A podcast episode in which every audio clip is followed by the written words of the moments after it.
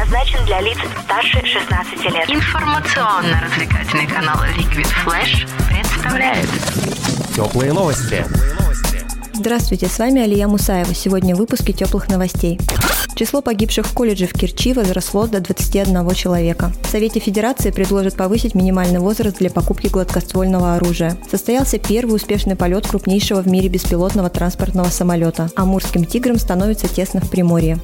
Число погибших в колледже в Керчи выросло до 21 человека. По данным ТАСС, сегодня в больнице скончалась девушка из числа пострадавших. Власти Крыма опубликовали список погибших в результате ЧП в Керчи. Напомним, что в среду студент Керченского политехнического колледжа открыл стрельбу и устроил взрыв в учебном заведении, а после покончил с собой. Порядка 50 пострадавших были госпитализированы. 10 из них находятся в тяжелом состоянии и пребывают в реанимации. Уголовное дело, возбужденное по статье теракт, позже было переквалифицировано на статью убийства. По данным представителя Следственного комитета РФ Светланы Петренко студенту Владиславу Рослякову, устроившему взрыв и стрельбу, назначены различные экспертизы, в том числе посмертная, психолого-психиатрическая. Такая экспертиза назначается для установления психологических особенностей человека, а также мотивов действий, совершенных при преступлении. Учащимся Керченского колледжа окажут необходимую психологическую помощь. В Крыму с четверга объявлен трехдневный траур.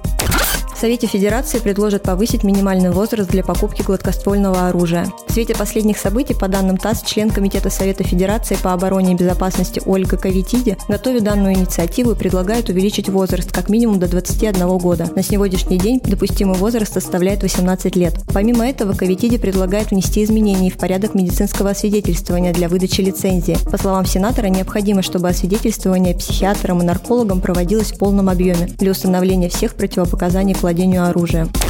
Разработанный Китаем самый большой в мире беспилотный транспортный самолет успешно прошел первые летные испытания. Как сообщает шанхайский информационный портал, самолет Фэйхун-98 спроектирован и создан специалистами китайской корпорации космической науки и техники. Максимальная взлетная масса Фэйхун-98 составляет около 2,5 тонн, грузоподъемность – полторы тонны. Самолет спроектирован для полетов на высоте до 4,5 тысяч метров со скоростью 180 км в час.